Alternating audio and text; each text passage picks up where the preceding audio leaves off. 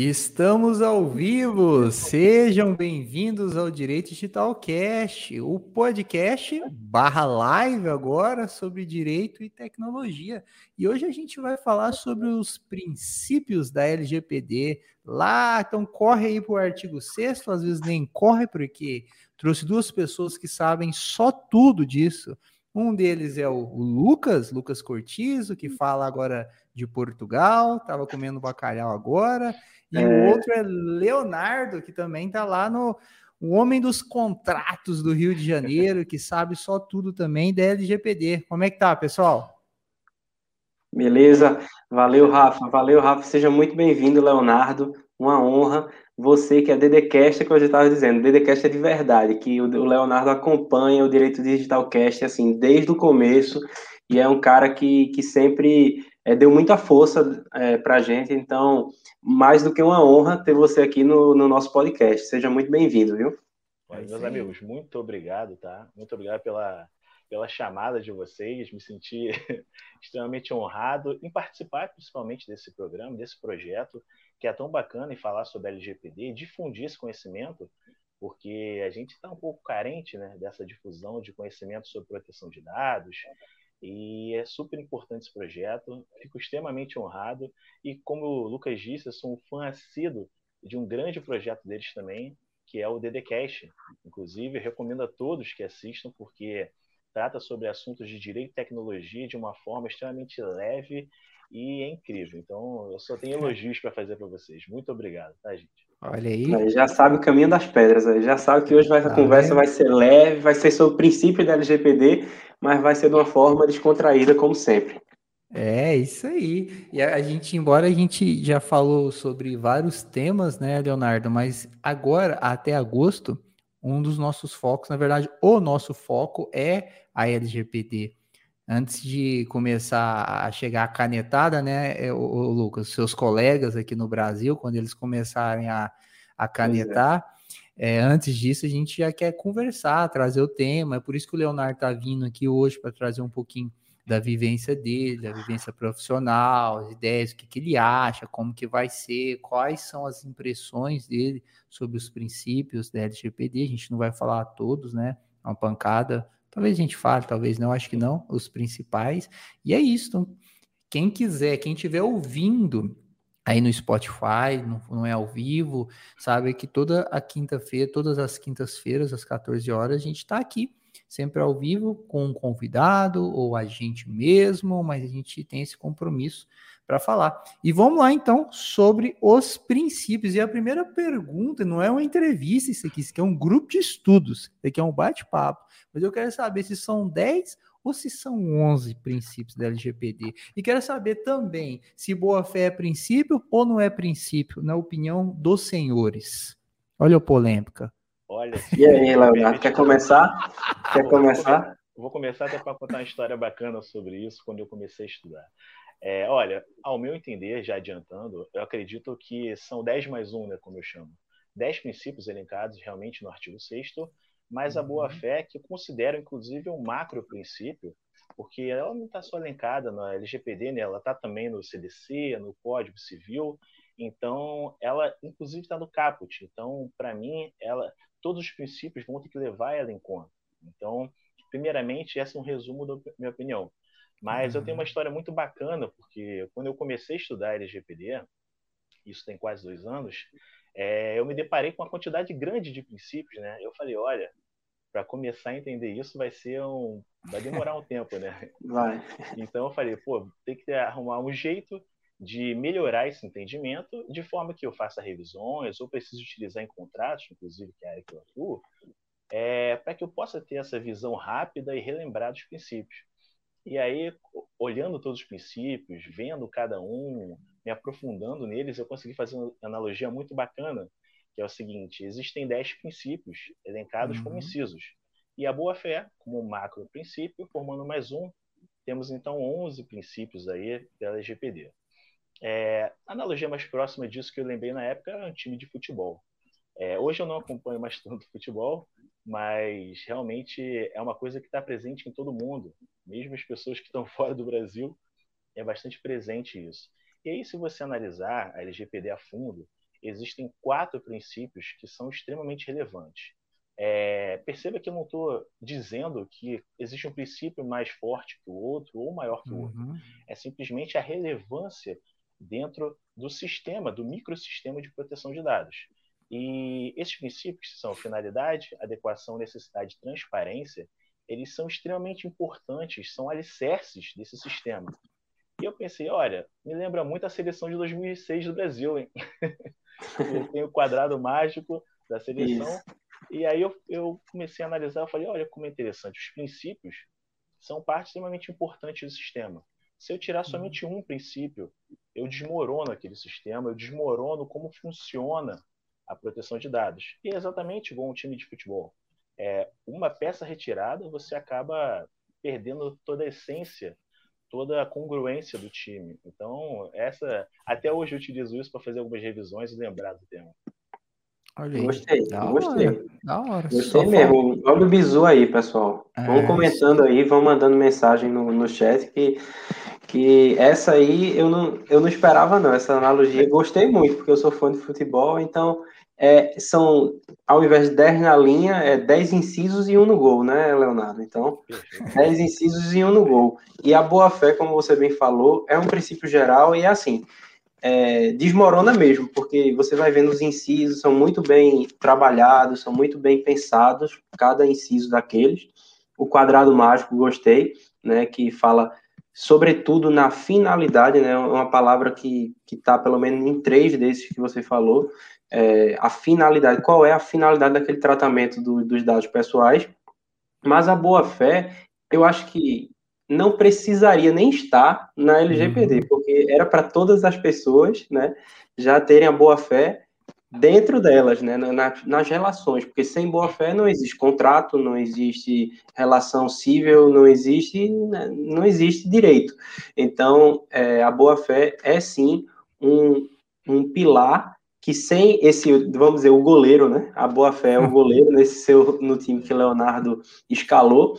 O, a boa fé é o que sustenta aquilo mesmo, porque não adianta um controlador é, coletar dados pessoais e ser transparente, e ser de uma forma adequada, e ser de uma forma limitada, mas no fundo não existe boa fé. Então, às vezes, ele diz que é, um, é uma finalidade e usa outra, às vezes, ele diz que é, é para uma prestação de um serviço, que ele está coletando aquele dado pessoal e ele acaba é, utilizando para marketing. Então, hum. né, é, a gente vai ver que a boa fé é sim o goleiro, o alicerce da, da proteção de dados, é, e da, de qualquer, qualquer tipo de relação.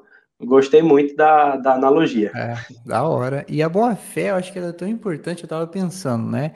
Sobre como provar, como provar ao titular de, de dado, né? De dados, que você fez a eliminação dos dados, que você fez a exclusão, de todos os dados relacionados a ele, que você fez a anonimização dos dados. Ele foi lá, fez um, o seu requerimento, né, exerceu o seu direito, aí você fala, beleza, eu, eu não tenho mais nada, limpei, ou anonimizei já não é um dado especial. E eu, na minha opinião, eu vejo duas formas de fazer essa comprovação, de atestar. Uma é por forma de auditoria, talvez uma auditoria externa, uma empresa certificada, poderia até ser uma auditoria interna, um departamento próprio do, do, do controlador lá para fazer isso, para certificar que de fato, e o outro é a boa fé, e dependendo da situação, principalmente naquele naquela empresa pequena ou naquele profissional liberal como a gente, ele vai precisar de ter boa fé e acreditar que de fato foi eliminado todos os dados dele, foi anonimizado. Eu não sei se vocês têm outras ideias de, de, de como provar né, isso, que você de fato acatou esse, esse requerimento titular, mas se não for para boa fé, eu acho que fica difícil. Fica bravo. É, pessoal já aqui, ó. Olha aqui, Leonardo. Gabriel Barreto já mandou, analogia perfeita. O pessoal já tá, já pegou o, o bizu aí. Já virou a dica de é. estudo já, né? É. Já tá vendo? Oh, é isso aí. E aí, gente, você vê, é, eu até não, eu não consegui memorizar todos. Se para falar, Rafael, eu falei os 10, eu vou falar, às vezes eu vou pular um, às vezes eu vou lembrar de outro. Eu precisaria, tipo, de uma musiquinha de concurso daquelas assim, ou talvez se o time de futebol do Leonardo, todos os jogadores, falar ah, finalidade lá, não conheço nenhum jogador com F, lá, adequação, outro Adão, por alguma coisa, mas você vê, é uma quantidade muito grande. Depois, o, o Leonardo disse muito bem que não tem um princípio mais importante. Não tem esse ou aquele, porque eles trabalham, você precisa fazer a análise de forma junta, né? Até porque são princípios que também está na Constituição, que a gente tem na nossa Constituição também. Mas próximo princípio, já que não tem ordem de preferência aqui, a gente vai falar qual é o próximo princípio, senhores. Antes da gente passar, Ana Paula aí, ó, também adorou a analogia com, com o futebol. Minha irmã é. Ah, Ana Paula Gomes ali, ó. É jurista também, Ana Paula? É jurista? Não, não. É, na verdade, ela é até artista, né? Então, ela é diretora teatral. Olha aí, então, vai aprender, legal, vai aprender também os, os princípios. Sai craque em LGPD. É isso aí. E o próximo princípio, qual será? Pam, pam, pam, pam, pam, pam, pam, Olha, que vocês me dizem? Brinca... Se pudesse continuar essa brincadeira, né? Eu diria que um, uma estrela aí é a finalidade. Eu diria que a finalidade é o Ronaldinho Gaúcho do nosso LGPD. É, camisa 10. Camisa 10. Assim, é engraçado que a finalidade ela é um princípio tão importante, o Lucas mencionou há pouco, ela é tão importante que ela é mencionada em outros princípios. Se eu não me engano, adequação, necessidade e qualidade de dados. É, eles têm a menção sobre a finalidade, é, tamanha importância do que fala. É, a GDPR também, teve um estudo, obviamente uma, uma opinião, é, época, né, o órgão que era responsável por isso, o Article 29, é, se não me engano, Opinion 03 de 2013, algo assim, que destrincha em dezenas de páginas é, a finalidade, o que se entende dela, o que precisa compreender para que a finalidade faça parte do seu projeto de adequação e que você não esteja descumprindo ela.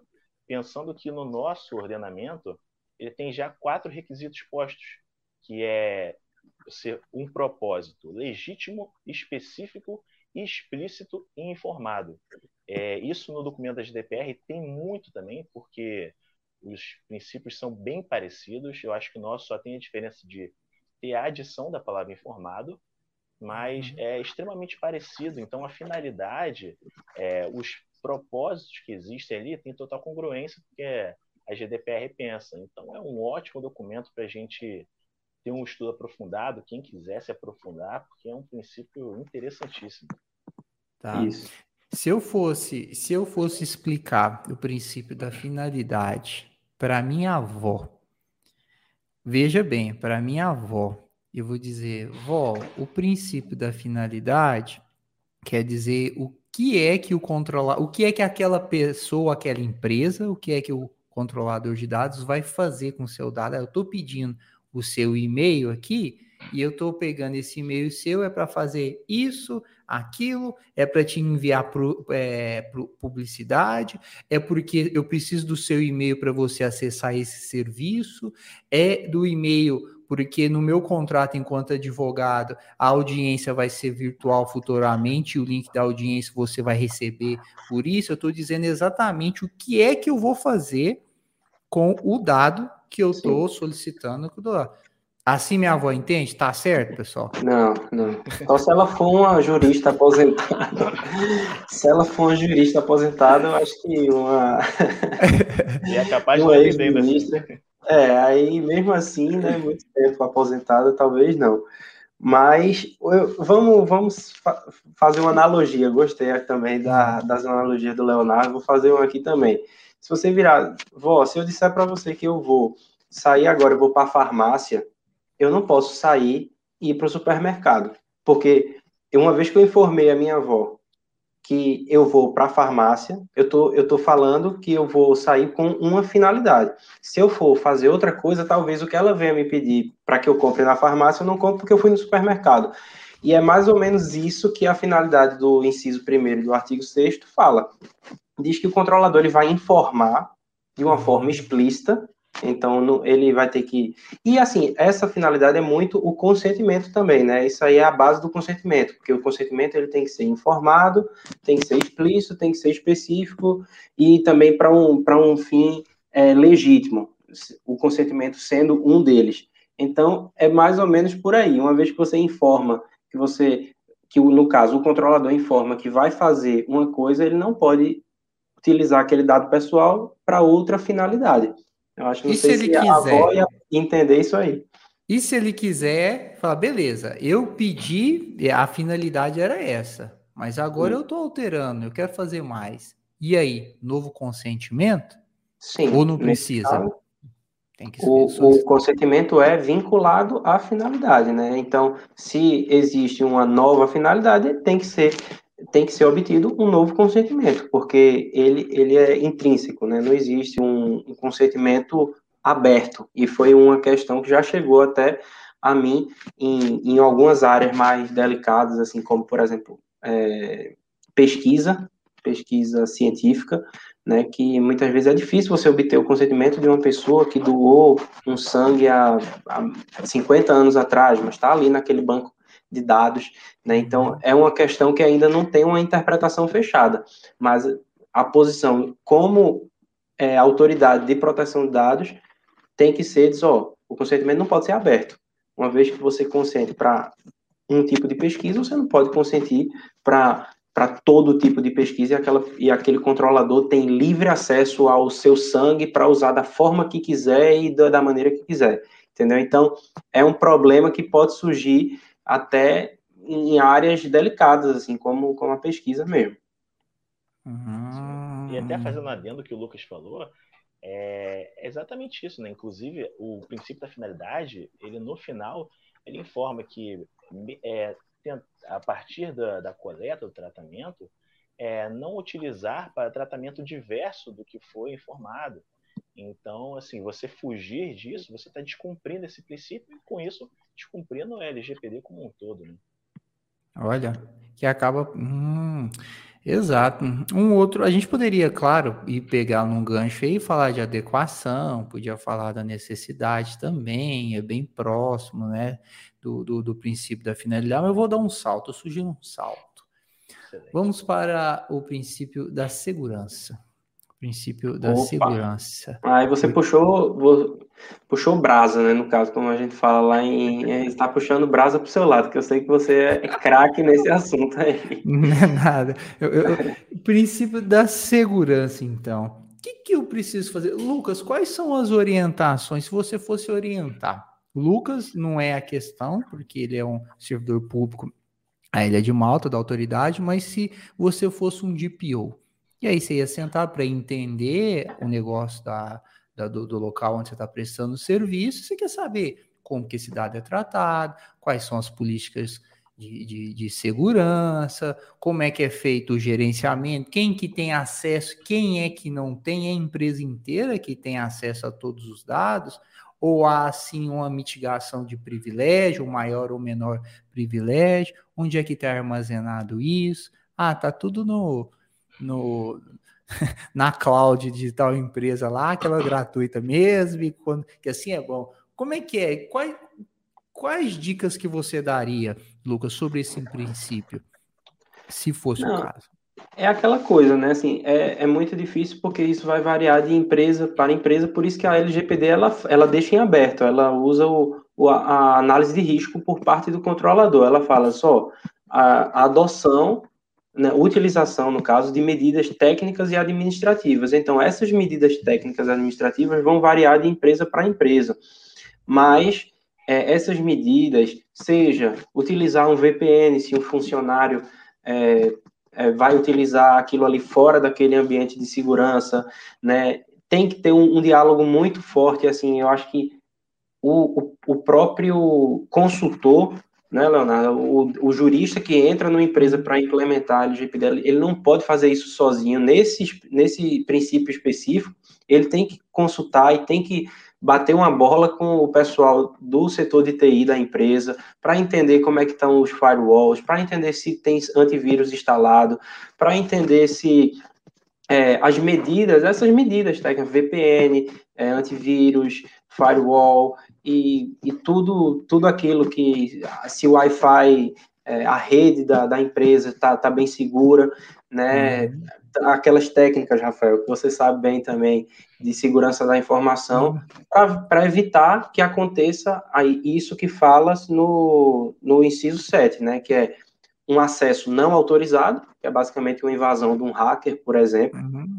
né? Ou uma perda, ou uma alteração, é, uma destruição do dado pessoal sem que fosse é, na hora, imagina. A destruição não aconteceu por vontade da empresa, mas sim por um ataque, né? Um cyberataque. Então, isso também seria um problema e seria uma violação desse princípio da, da segurança. Isso, ó, é, então, porque a segurança que o escritório onde o Leonardo trabalha, que é um dos maiores do país, né? A infraestrutura e também a responsabilidade, até não que esse dado é mais ou menos, mas a quantidade de dados que eles tratam é muito diferente da, do escritório do pobre Rafael aqui que trabalha. Né? Exato, né? vai variar é, de é empresa para empresa. Isso, vai variar, exato. né? É engraçado, assim, Desculpa até interromper vocês. Não, mas não era para é... interromper, não. Eu só quero interromper, te interromper, né? Fala, Lucas, é, às vezes ela tá pegando o microfone na camiseta. Desculpa. Eita, desculpa, é, desculpa. É, Já só para não, não, rebolar muito aí. Quem sabe faz ao vivo. Siga, Leonardo, por favor. Então, falando sobre a segurança, é engraçado que a lei LGPD é uma lei muito plural, né? Porque você não tem a possibilidade, obviamente, a LGPD vai atingir é, desde pequenos empresários até multinacionais. Mas você não tem como tocar um projeto de adequação LGPD sem um time. E aí o Lucas uhum. falou muito bem essa parte. É, as medidas técnicas e administrativas relacionadas à segurança e tecnologia da informação é quase impossível que você tenha um conhecimento tão aprofundado nas leis, Isso. nas partes que fazem o compliance digital como um todo, e você também ser um especialista eh, na parte de tecnologia da informação, em cibersegurança. Então, assim, a adequação ela precisa de pessoas, é, de um time, um time que trabalhe com gestão de projetos, gestão de processos, trabalhe com a segurança da informação e a tecnologia da informação, a, a parte jurídica que você precisa, como eu até trabalho, que é a parte contratual, onde você uhum. precisa também fazer documentos com políticas, é, é importante que você tenha esse time congruente juntamente com a diretoria para que você consiga implementar tudo. Então, a segurança, ela, como a gente já falou no começo, é um princípio também extremamente importante, mas é um princípio que leva a pluralidade de profissionais e profissionais bastante capacitados, porque é um uhum. trabalho árduo. É Eu gostei né? dessa, dessa que, que Leonardo falou, porque é um problema que muitas pessoas acham que vão entrar numa empresa e vão achar uma pessoa perfeita que vai ajudar em tudo. E, uhum. e não é assim, não é, Leonardo? Você entra numa empresa para implementar LGPD, eu, eu acredito que você se depara com, com um, um, profissional de TI que ele vai dizer, não, eu sou especialista, sei lá, em redes. Aí você vai ver outro, não, eu sou programador. Aí eu sou, entendeu? Então, no uhum. próprio, no, não existe uma pessoa só. O que existe, como o Leonardo falou, deve ser um grupo de trabalho que cada um vai vir com a sua especialidade dentro daquele, daquele, daquele mundo ali da empresa e cada um vai somar, né? Cada um vai somar e você já assim, é, Leonardo, você acha que esse seria o maior desafio para implementar LGPD em alguma empresa, é esse, essa dificuldade de você achar um ponto de contato, que é o que a lei espera do encarregado do DPO, né? Que tenha um ponto de contato para a proteção de dados dentro de uma empresa. Mas você, como consultor, você entra numa empresa, vou implementar aqui agora. Será que esse seria um dos maiores desafios para implementar LGPD numa empresa? Olha, pergunta é muito boa, Lucas, porque o que não falta é problema para implementar LGPD. Isso, é. Mas, assim, eu diria que o, talvez não o maior, mas é um grande problema, porque profissionais capacitados que saibam trabalhar com isso, a gente pode até pegar o exemplo de vocês que conhecem é, legislações da Europa, fizeram mestrado lá e sabem que já é difundido há pelo menos 40 anos ou mais a questão da produção de dados na Europa. Mesmo assim, ainda faltam profissionais extremamente qualificados. Você imagina na LGPD, que entrou em vigor em setembro do ano passado, que pessoas não tinham essa cultura e você tem que se tornar um especialista, até rápido, para poder trabalhar. Até rápido, exato. então, Esse é o, é o, problema, porque pega do nada, né? Assim, muito profissional vai, vai ser pego de surpresa mesmo, assim, com, é. com essa, esse novo mercado. E é isso que o Leonardo falou, né? Ah, lá na Europa já está há muito tempo, né? O pessoal já tem essa cultura. E eu diria, Lucas, se um dos grandes desafios não for a segurança, talvez um dos grandes desafios é a mudança de cultura a mudança de cultura das pessoas que tratam os dados, das pessoas que estão ali dentro da empresa, desde questões de segurança da informação, questão de aquele colega que, ah, cliente esse, aquele, por exemplo, eu já trabalhei em empresa grande de cartão de crédito, dos meus primeiros, nos meus primeiros trabalhos na época. Que mais tinha era a gente comentando sobre cartão de crédito de artista. Limite esse, limite aquele, gastou com isso, gastou com aquilo era normal você escutar. Isso já faz muito tempo, viu? Já, já tinha uns oito anos e pouco, meu segundo trabalho.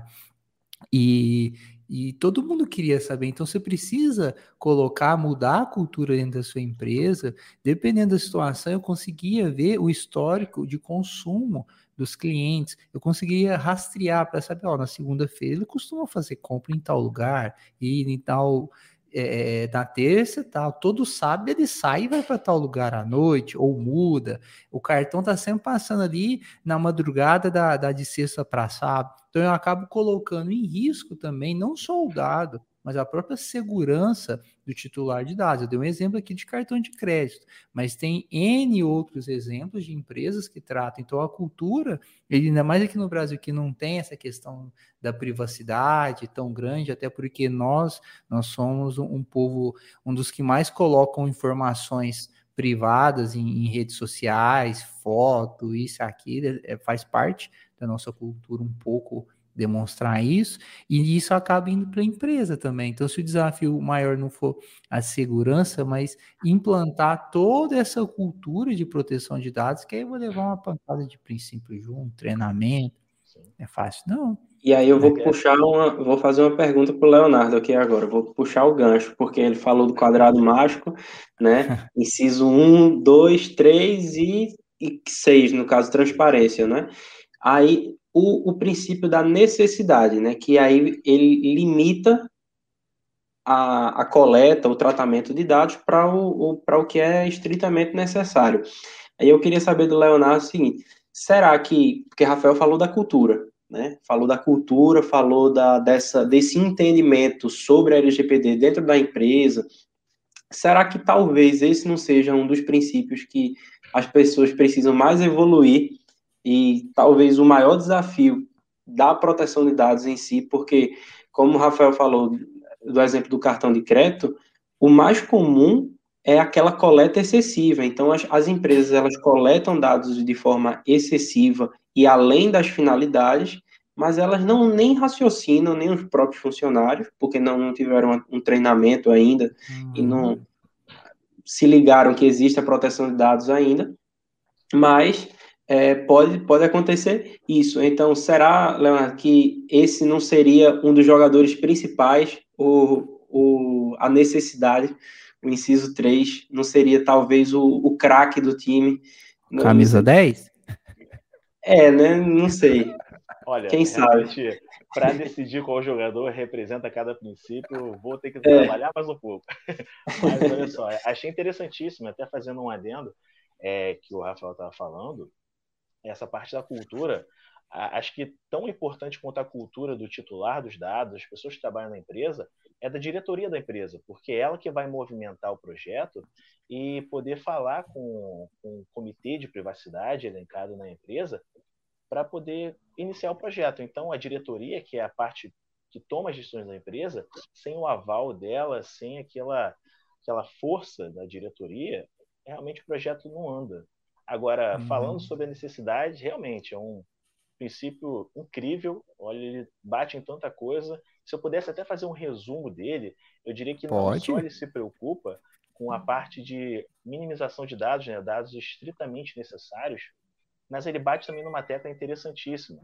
A gente tem essa cultura de big data, de puxar o máximo de dados possíveis, mas é, existem alguns exemplos que a necessidade ela faz a sua presença e faz a sua necessidade, porque, por exemplo, tem vezes que conseguimos alcançar o resultado sem precisar dessa coleta de dados. E aí eu dou um exemplo para vocês como um carioca. Não sei se vocês em outros estados percebem isso. Mas no Rio de Janeiro existem muitos prédios comerciais e para você entrar e trabalhar no prédio comercial, existe a coleta da biometria, dos dados biométricos seus. Então, assim, é hum. basicamente um prédio com 20 andares, pode ter milhares de pessoas, centenas. Quantos dados sensíveis, que biometria sendo um deles, são coletados? Você, será que você conseguiria alcançar esse resultado de possibilitar a entrada de somente pessoas autorizadas, talvez com tag, com cartão, com algum outro ponto de entrada muito mais simples, alcançando o mesmo resultado sem ter o tratamento de dados e dados sensíveis. Então, assim, a necessidade é demais, é importante demais. Ela faz a diferença é, para o sistema de proteção de dados. Leonardo bateu na tecla fundamental. Aí ele, ele, ainda bem que existe alguém que já entendeu que no caso é a minimização dos dados né, no, no, no GDPR e é, na tradução brasileira ficou abrangido nesse princípio da necessidade. É o dado tem que ser limitado ao o que é necessário, mas o que é o necessário? Se você conseguir atingir aquele objetivo que você quiser, então o, o grande o grande percurso para você entender se aquele, aquela coleta foi excessiva ou não, como no caso que o Leonardo falou, da biometria para entrar no empresarial, é dizer, será que com o nome, apenas o nome, ao invés de coletar um dado sensível, apenas com o nome daquela pessoa, você, você atingiria o mesmo objetivo? Porque, no caso, vamos, vamos dar um exemplo aqui, de eleições, talvez a biometria seja é, justificável, mas para entrar no empresarial, que você vai lá uma vez na sua vida e, e para sempre, eles vão ter a digital, que é o que você faz pagamento no, no seu celular, imagina, né? Então, é, é excessivo. Na minha cabeça, é excessivo. Talvez para outras pessoas, não. É, é necessário, porque é uma questão de segurança. E aí, o controlador ele vai precisar explicar porque ele é, necessário. E como o Leonardo falou, que o objetivo que ele queria, o fim que ele queria é, alcançar, só pode ser alcançado com aquela coleta da biometria, no caso que, que ele falou. E o prédio explica, o, o, Leonardo, tem aqui, ó, a finalidade da coleta desse dado sensível é esse, esse, esse, tá aqui o guiazinho aqui na portaria, para, quero colher seu consentimento. Nenhum que eu passei teve isso, é. inclusive.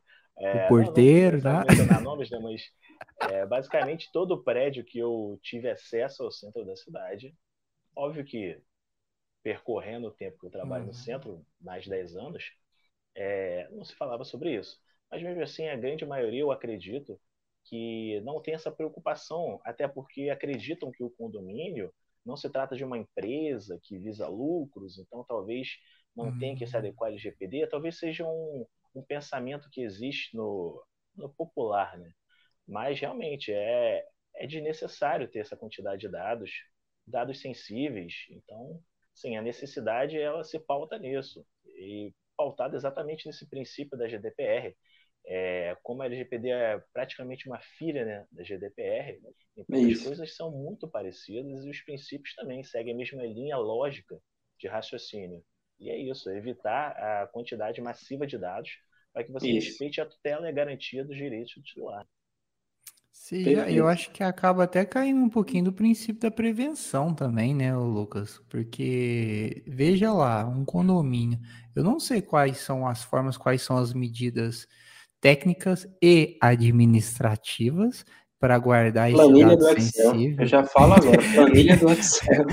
Não, tá tudo numa planilha do Excel. É... Tenho certeza e tá lá. O porteiro tá com essa planilha do Excel aberta e, e é isso. Vai ser a medida na maioria dos casos. E se tiver um insider, um, um, um funcionário, um colaborador insatisfeito, fala, ah, beleza, eu estou aqui colhendo dado biométrico aqui já faz um, já faz um tempinho, acho que isso aqui deve valer um dinheiro na Deep Web, a Dark Web, por exemplo. Vou fazer um dinheiro, vou passar nos cobres. Tá vendo? um risco que a, o, o, agente de tratamento, na verdade, né? Os agentes, tá, o controlador está correndo, cara. Porque, o empregado aí... satisfeito tem uma bomba atômica na mão que agora é LGPD. Eu, eu, tive, eu tive uma reunião com o Max Schrems, do, que foi daquele caso da, da Private Shield, ele estava dando uma palestra e ele falou que mais de 50% dos, das reclamações que as autoridades recebem ou, ou vai vir de um, de um funcionário insatisfeito ou de um cliente satisfeito, né? Muitas vezes as pessoas usam realmente essa, essa arma e esse poder que tem, porque a empresa entra em desespero vê uma, frase, uma fragilidade daquela empresa em relação à proteção de dados e usa aquilo para, enfim, para fazer uma retaliação mesmo. Uhum. Então, pois. saiba que, que se esse princípio não, não, for, não for observado, tenha certeza que vai vir muita, muita ação e ação judicial também, reclamação e ação judicial é, baseada nisso aí.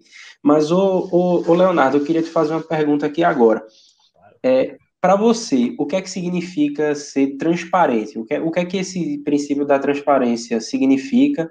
E quais seriam os passos, mais ou menos, que um controlador tem que percorrer para atingir essa, essa transparência que a lei fala?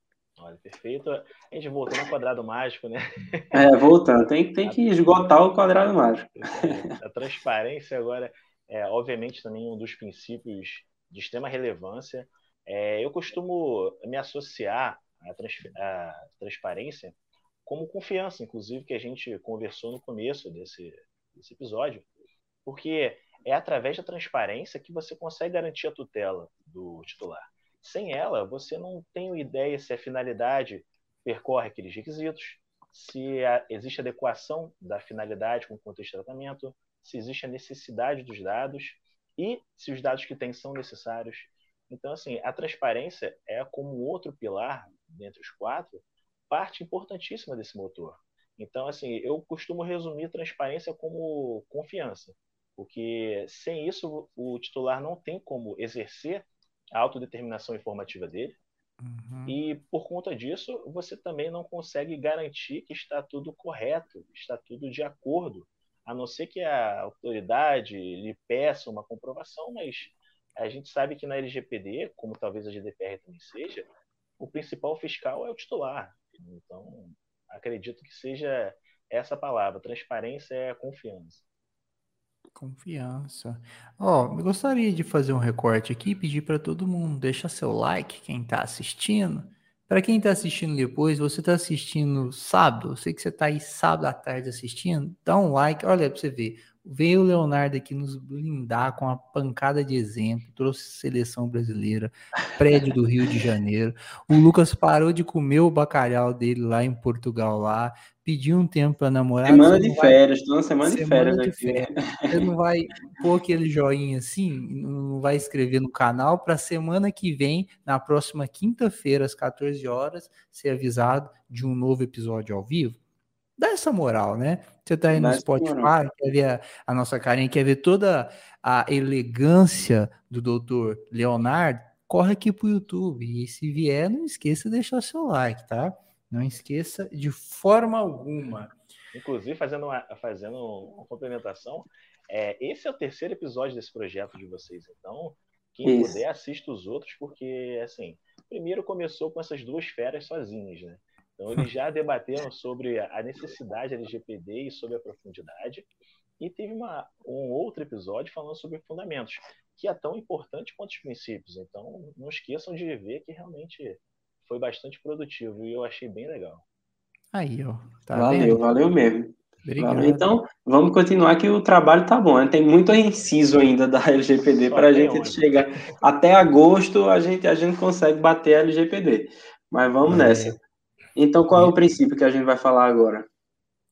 Então, esse da não discriminação, eu acho muito importante. Eu acho que já faltava, inclusive, na nossa legislação. Não faltava, existe, né, algumas coisas, mas acho que cada vez mais a gente precisa falar sobre a não discriminação. Acho que é um princípio fundamental para quem está tratando, para quem está tratando o dado, é a observância desse princípio, bem inclusivo. Lucas, você, o, é porque o, o, Leonardo acabou de falar aqui, esses dois feras, mas obrigado, Leonardo, obrigado. Mas para mim, o fera da proteção dos dados pessoais é o Lucas. Não, não ele não. é nenhuma, ele o número um aqui. Eu sou... Aí sabe. Eu tô, tô, tô longe, tô longe, tô do outro lado do oceano. Vocês que estão aí no Brasil, vocês estão voando. Mas manda aí, manda aí, que a gente vai junto. Eu e o Leonardo, a gente tenta aí junto fazer o bate-bola. Como, Conexão como... LGPD GDPR, né? É, Exatamente. Sobre o princípio da não discriminação. Como é que ele deve ser empregado, né? Como é que ele deve ser observado pelo controlador, pelos agentes, né? Do operador, pelos agentes de tratamento. E aí? Então, eu não sei se o Leonardo vai concordar comigo, mas, mas a não discriminação, lógico, que se refere à proteção de dados mas eu vejo uma, vamos dizer, uma semente sendo plantada em relação à inteligência artificial nisso aí. Porque a inteligência artificial, logicamente, utiliza muitos dados, o próprio machine learning usa esse big data que o Leonardo falou para treinar os algoritmos e, e tal. E um dos problemas que surgiram e são muito debatidos sobre a inteligência artificial é a discriminação algorítmica, que é quando o, o algoritmo ele utiliza dados de uma forma, talvez os, próprios dados já, já estejam enviesados, e eles treinam um algoritmo que dá, uma, dá um resultado discriminatório. Então, isso vai entrar, e hoje, assim, a inteligência artificial está em todos os, os locais, né? Tudo na nossa vida tem inteligência artificial, no nosso celular, em tudo. E aí, é, eu acho que isso é uma, isso pode ser uma, uma semente aí da, da, de uma possível, né, como também vai vir agora na Europa, em breve, e no Brasil também eu acho que vai seguir a mesma linha, de uma regulação sobre é, a inteligência artificial, para que o tratamento de dados, sobretudo por esses algoritmos, não seja, é, não tenha fins discriminatórios, né, ilícitos ou, ou, ou abusivos.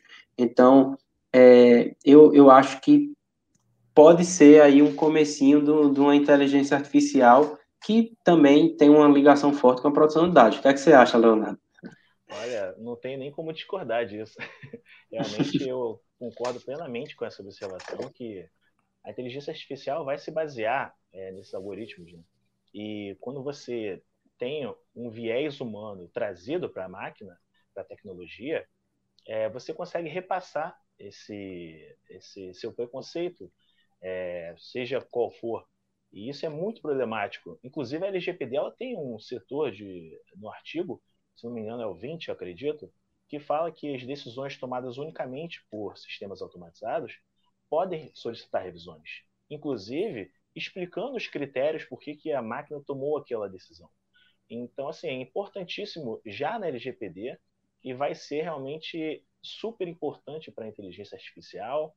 É, obviamente, acredito que a Europa vai ser mais uhum. pioneira sobre isso e o Brasil deve seguir, obviamente, na sequência trabalhando sobre isso.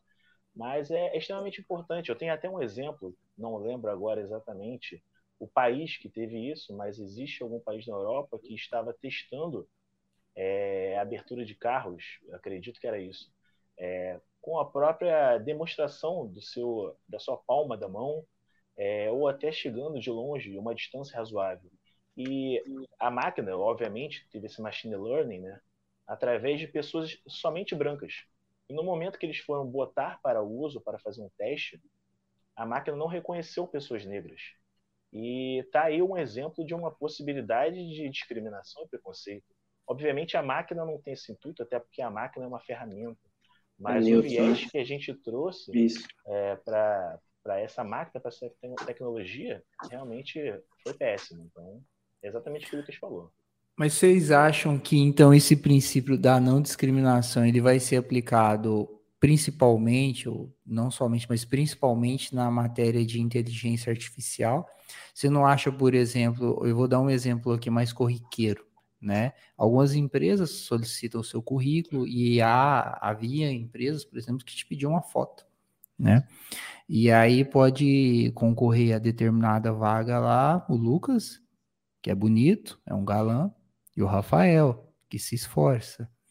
E aí, a partir então dessa empresa, ela deseja, vai tratar aquele dado, vai ter um departamento, vai passar para algumas pessoas e vai chegar à conclusão: essa empresa não deseja pessoas feias, pessoas só com um nível de beleza ali, como do, do, do senhor Lucas Cortiza.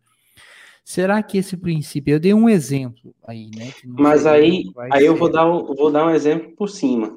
Imagina hum. que essa, esse, essa empresa utiliza um algoritmo para fazer esse primeiro filtro, que é muito comum. Hum. E teve um caso até da Amazon que treinou é, o, o algoritmo que filtrava os currículos e o currículo assumiu que homem era melhor do que mulher para ser contratado, porque a base de dados da Amazon dizia que existiam mais homens empregados na Amazon do que mulheres. Então o algoritmo começou a, excluir se existia alguma coisa relacionada à mulher no currículo, ele ele não não selecionava aquele currículo, porque a base de dados da Amazon estava enviesada.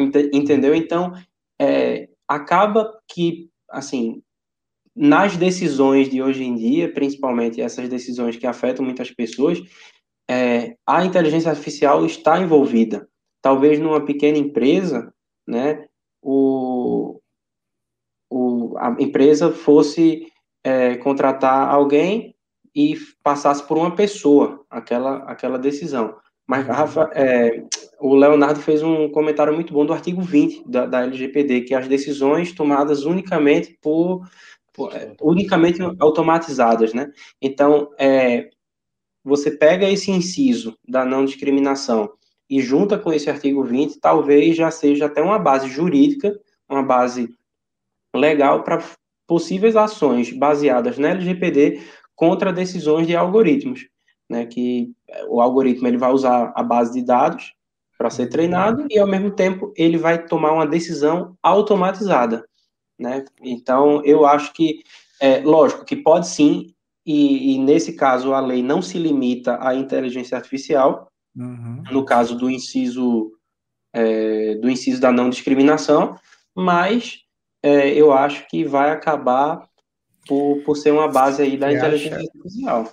Você acha que o espírito do legislador, dos, né, legisladores que se veio da Europa e depois copiado aqui pelo Brasil, então foi pensando na, no tratamento automatizado e mais à frente ainda, porque não é todo tra tratamento automatizado que passa por inteligência artificial, claro que não, né? Sim, e sim. mais à frente ainda lá, esse foi o espírito, foi a intenção dele de colocar né, o princípio não da sei. não discriminação. Não sei. O que, que o legislador estava pensando, Leonardo?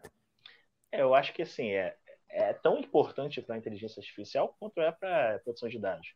Porque regular a inteligência artificial é um trabalho que, nesse momento, é, é, um pensamento futuro, ainda não existe. Mas a inteligência artificial já existe.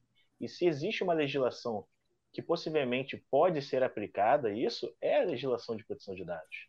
Então, assim, é, isso serve também para a gente ver qual o potencial até de sistemas informatizados.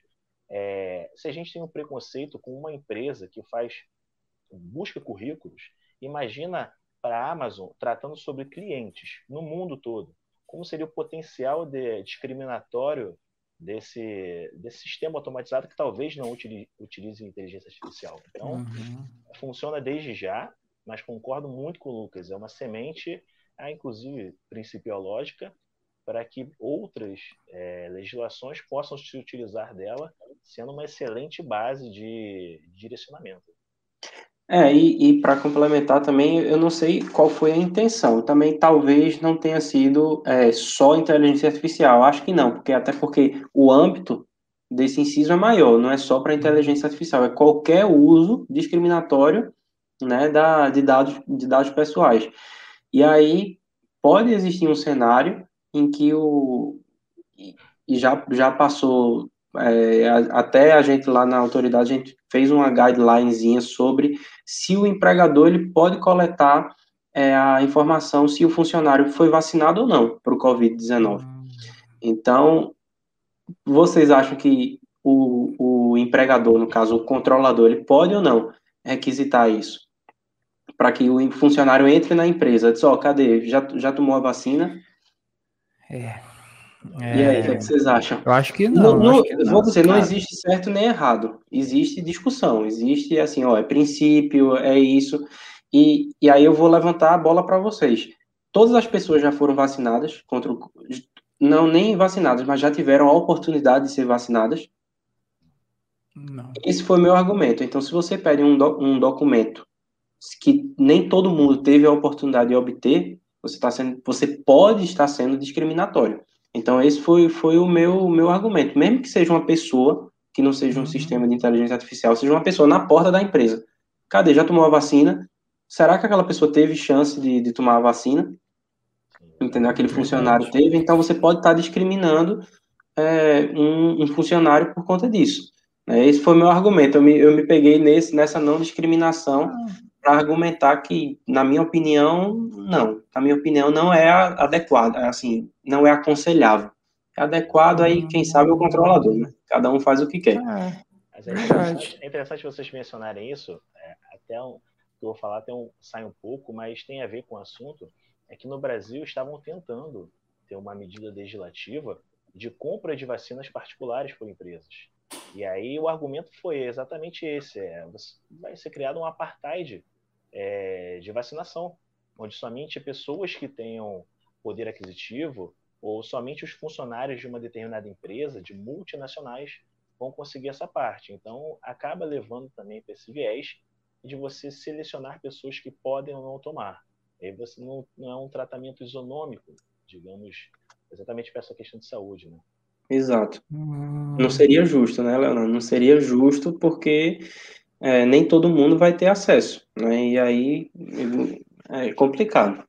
É complicado. E aquele que é, é verdade. E aquele que também, eventualmente, não, não deseja tomar vacina. Há pessoas por convicção, convicção filosóficas, políticas também, que falam, não, eu não quero tomar vacina, porque eu acho que não. E eu acho que é difícil, né? Porque, por exemplo, se for uma, uma convicção política, é um dado sensível isso, né? Ele não acredita naquilo, e às vezes ele não quer entregar para outra pessoa, para o controlador, para aquilo. E aí é, entra numa dificuldade, né? Porque num processo de contratação né, da empresa, e aí? Se apresenta na empresa, você não quer, você não quer dar o seu consentimento para tratar aquele dado que vai revelar alguma coisa, né? Um dado sem ser. É complicado, complicado. Imagina. Não sei. É complexo até porque as pessoas é, acabam dizendo, digamos que a gente passou por essa fase da pandemia e todos que quiseram se vacinar, se vacinaram e a gente já tem o controle dessa pandemia. É, tendo esse, essa difusão de vacinas e a maioria da população vacinada, é, ainda possi possibilitaria ter essa, essa análise de, olha, se você não se vacinou, você não pode entrar aqui. É, é um outro ponto também que, obviamente, a gente pode debater isso, que vai por bastante tempo, né? Mas é hum. também um outro critério, né? É porque, é. como, como o Leonardo falou lá no começo da live, ele diz: não existe princípio mais importante que o outro. E, e nesse, existem vários princípios fundamentais é, envolvidos, não só a proteção de dados, que é um, é um direito fundamental, mas o direito à saúde, o direito à, à saúde pública, né? Porque o, o, o empregador ele pode dizer: não, mas eu tenho direito, porque imagina se alguém vem e contamina o resto dos funcionários. Ele pode usar um argumento, aí é um, é um direito fundamental né, da saúde pública. Aí, aí já vem o próprio funcionário, mas não existe nenhuma lei que me obriga a tomar a vacina. Aí começa aquela discussão que é principiológica mesmo, não, não vai chegar no, numa conclusão, nem, nem todo mundo vai concordar, mas é uma discussão que pode ser levantada e, e vai ser levantada se um dia sair uma lei dizendo que todo mundo tem que tomar vacina. Vai ter gente que vai dizer que, ah, mas é contra a liberdade, é contra, enfim, é, e é. por aí vai. Muita, tem, muita é, tem muita coisa para discutir, né? Acho que vamos mudar de princípio, a gente tá gastando, vamos gastar demais esse princípio, não? É. E responsabilização e prestação de contas. E o Lucas tem uma historinha para contar, inclusive, sobre esse princípio. Eu queria perguntar, Rafael, é um princípio ou são dois princípios? é um princípio, mas quem um vai contar a historinha, quem vai que, contar a historinha vai ser o Lucas. Porque isso foi nos bastidores, eu já. já... eu não vou contar essa historinha porque ela não é minha, não vai ser original. Não, não é, não é historinha, não, é questão de tradução mesmo, porque na, no inglês existe a palavra accountability, que não existe uma forma literal em português. Então, meio que o legislador falou responsabilização e prestação de contas, que é mais ou menos a accountability, que não é só você ser responsável, é você saber demonstrar aquilo que, que enfim, que é requerido. Então, é basicamente isso, é uma questão de tradução, é uma questão de tradução. Esse princípio, este princípio, né, que eu conto como um, não sei se vocês contam como dois, mas eu conto como um porque vem da palavra accountability, né, que é essa de você ser responsabilizado e ao mesmo ser responsável e ao mesmo tempo saber demonstrar. Só por curiosidade, Lucas, não sei se você tem essa resposta, tá? Mas é, essa aqui é a tradução no português do BR, né? No português PT é, é a mesma? Eles utilizaram também essa a, a responsabilização e prestação oh, Me colocando em, em, Não, não sei, eu não lembro. Errar, já li, mas, errar, mas eu acho que é responsabilização só. Ele fala Só responsabilização. Eu não sei se tem prestação de conta. Mas vamos lá, Leonardo, o que é que você acha que tem que ser essas medidas eficazes para que um controlador, porque muitas vezes você consegue fazer aquilo, você consegue é, fazer a coleta, fazer o tratamento, mas chega no, no calo do sapato, que é demonstrar. Qual é o segredo para você saber demonstrar aquilo que, que a lei que a lei tanto é, fala. Olha, batendo um, ponto interessantíssimo, até porque a LGPD ela quebrou uns paradigmas é, legislativos, né? É uma lei que trata sobre prevenção, é uma lei que pede para você ter comprovações. O Marco Civil também faz menções a isso, de ter registros. Então, assim, eu acredito que é uma lei que não pode ter aquele, aquela expressão, é para inglês ver. Você precisa ter uma lei é, aplicada. Não adianta ser a pessoa que vai falar, olha, eu estou estudando e viabilizando isso. Se você está viabilizando, você não tem adequação ainda. Então, obviamente, isso vai contar com a sua boa fé, a continuidade, o começo do, de adequação. Mas essa lei ela preza pela materialidade e as provas que você tem sobre os tratamentos.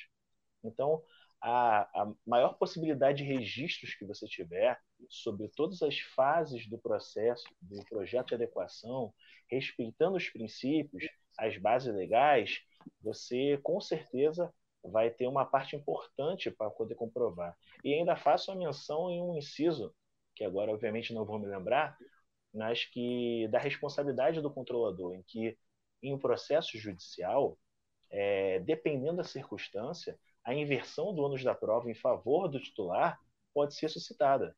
E, e a partir disso, se você não tiver registro dessas partes, como você vai trazer o conteúdo probatório demonstrando que, olha, estou adequado com a LGPD, estou adequado com os princípios, inclusive vou além, estou em compliance digital, estou de acordo com a lei, é, decreto do e-commerce, estou com o marco civil, com o código consumidor. Então, assim, a, a, a possibilidade probatória é a grande chave da LGPD. É o que diferencia se você está adequado ou não. E manter esse sistema né, que chamam de PDCA, né, de constante manutenção em, entre revisitar as políticas e todos os projetos dessa gestão de privacidade, constantemente checar para ver se eles estão atuais, se eles são eficazes e funcionam. E é por aí, mais ou menos.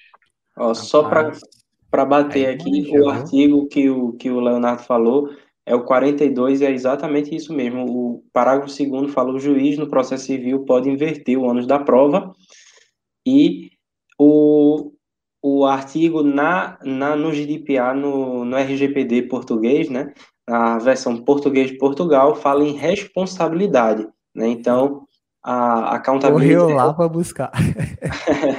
Fui confirmar, né? Porque eu, eu, eu, sabia que era uma palavra só. Então, é responsabilidade. Então, o responsável pelo tratamento, que é o que, como ele chama, o controlador em Portugal. Então, ele fala: o responsável pelo tratamento é responsável pelo cumprimento do número um, né? Que no caso é, é o, o do tratamento de dados e tem o poder de comprová-lo.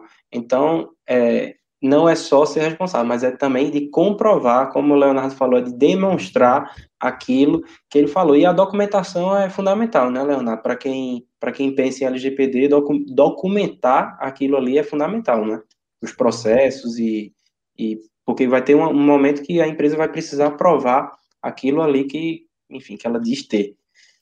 Leonardo deu uma aula, até coloquei aqui que o Diogo Pistono falou, grande Leonardo, esse aí é fera demais, esse aí é fera mesmo, saiu da LGPD, foi lá na, na teoria do, do, geral do processo, falou de ônus da prova, buscou no, no, no, no decreto de e-commerce, decreto, foi no decreto de e-commerce também lá, que fala muito direito do, do, do e-commerce, fala de consumidor também, tá? Não, então mereceu ficar destacado aqui que grande Leonardo, esse aí é realmente fera demais. É fera, a gente não chamou o Leonardo antes, né? É. Leonardo é fera.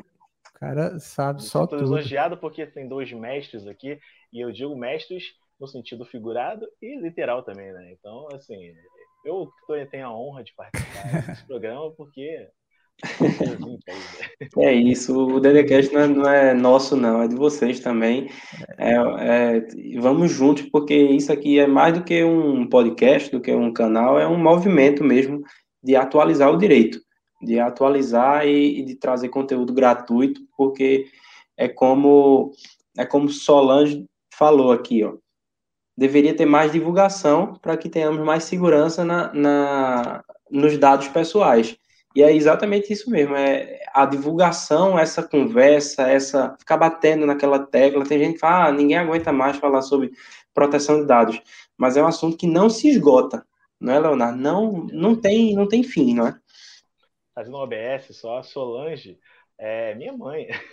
Olha aí, olha aí. Eu tô é, quem está ah, acompanhando o podcast, estou seguindo o Vitor, né? Trazendo a família para poder verificar. É. Ah.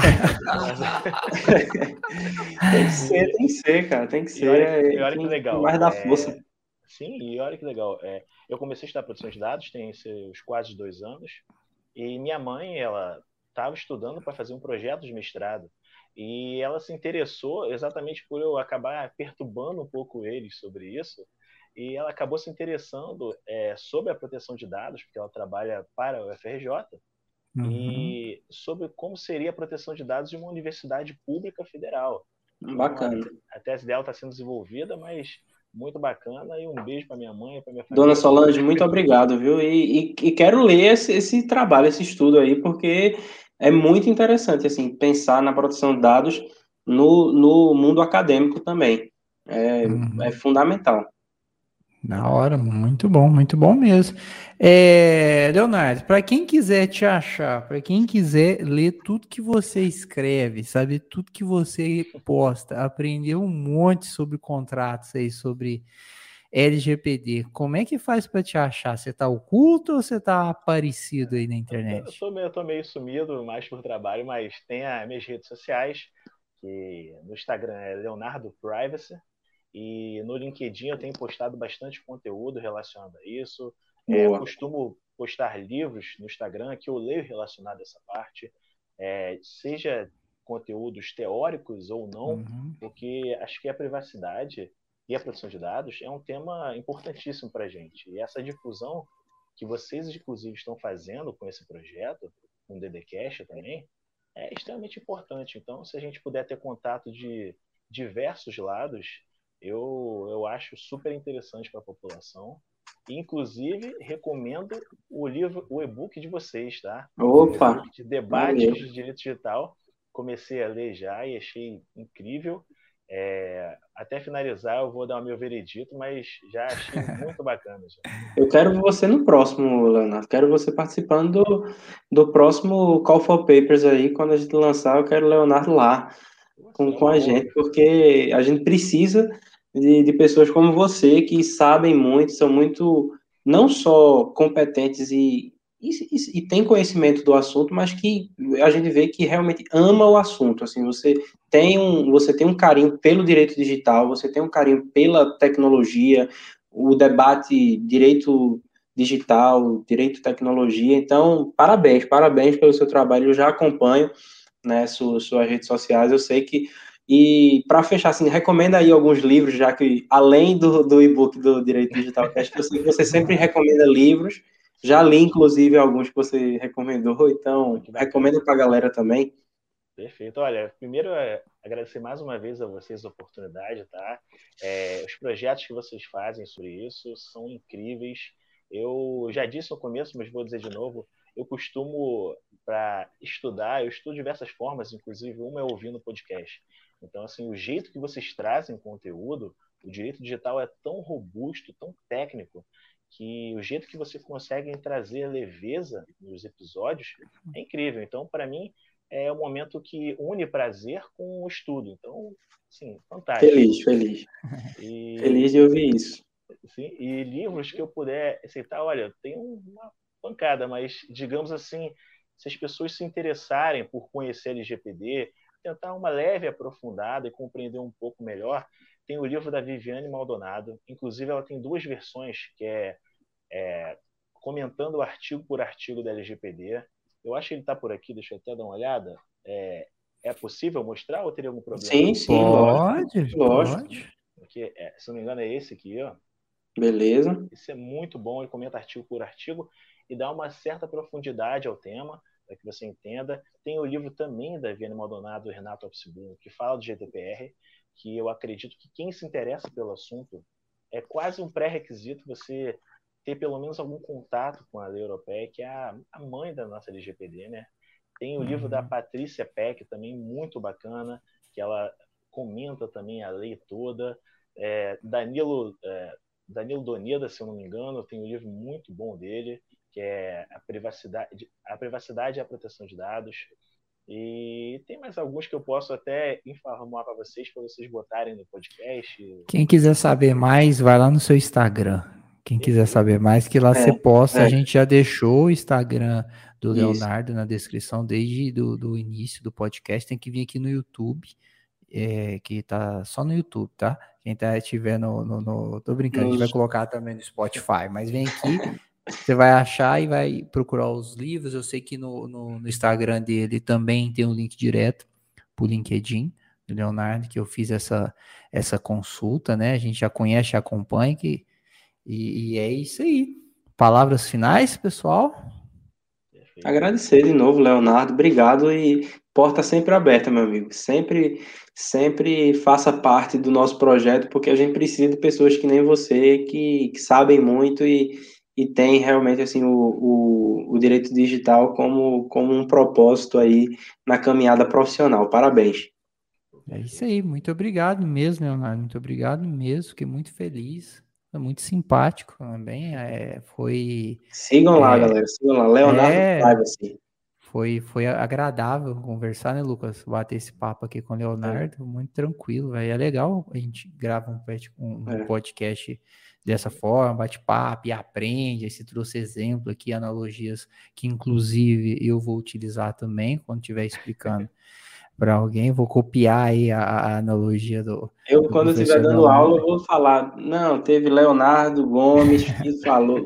doutor Leonardo Gomes. Conforme né, o doutor Leonardo. Gomes. Citando um pensador moderno, Leonardo Gomes. A, a teoria da seleção de 2006, né? É... Teoria da seleção de 2006, exato. É isso aí. E obrigado, Lucas, também, você que momentaneamente interrompeu suas férias aí para vir conversar com a gente, participar do podcast. Obrigado também, gente. E Valeu, pessoal. É, é isso. Se inscrevam aqui no canal também, YouTube aqui, quem tá no YouTube, quem não tá, se inscreve aí, vamos, vamos participar das lives. E é isso. Manda um comentário, diz se gostou, o que é que queria ouvir, se tem algum, algum artigo aí que vocês estão enganchados com a, com a LGPD, que a gente vai tentar trocar uma ideia aqui. É, e olha, é importante que falar. vocês, vocês tenham acesso a esses vídeos, porque esse projeto da LGPD, eu acho que faz todo sentido para a comunidade brasileira como um todo, porque um assunto tão novo e tão denso, e vocês trazendo com essa leveza, com vários convidados, então, assim, é um projeto ímpar. Eu acredito que todo mundo que pelo menos precisa entender devia assistir esses episódios, esse projeto. Então, é recomendado para todo mundo, desde o mais especialista até o mais leigo. Aqui está começando. É isso aí, tá bom? Então compartilha, curte, curta e comente. Um abraço, pessoal. Até mais. Obrigado, gente. Valeu, Leonardo. Tchau. Obrigado, Valeu, pessoal. Um grande abraço.